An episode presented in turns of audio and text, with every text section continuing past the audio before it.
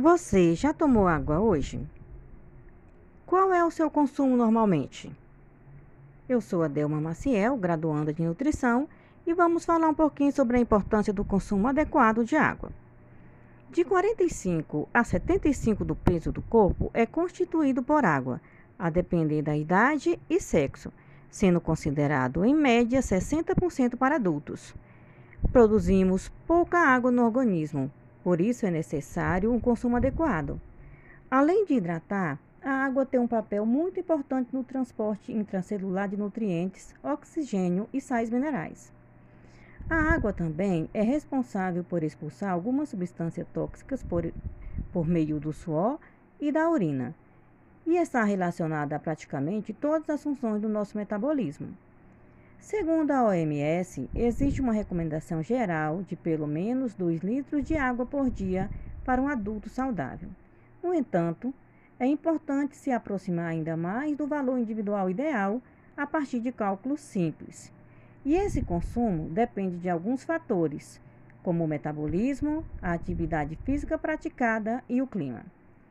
São inúmeros benefícios para o corpo, como, por exemplo, componente de fluidos como saliva, secreções, sangue, parte dos olhos e dentre outras.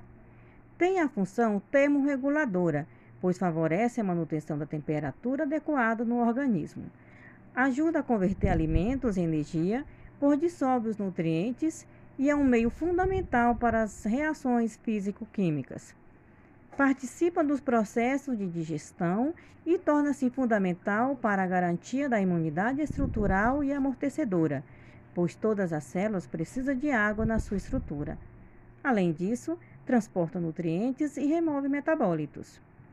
Segue aqui algumas dicas para consumir mais água. Se você não gosta muito de beber água, experimente saborizar com frutas como laranja, abacaxi, limão também com hortaliças, por exemplo, hortelã, alecrim e outros. Onde for, leve contigo uma garrafinha. E se for o caso, use um aplicativo.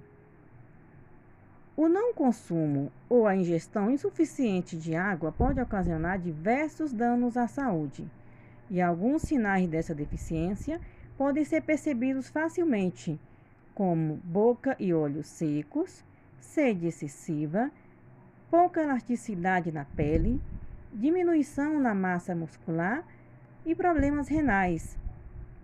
A água é um recurso natural renovável, abundante, que ocupa aproximadamente 70% da superfície do nosso planeta.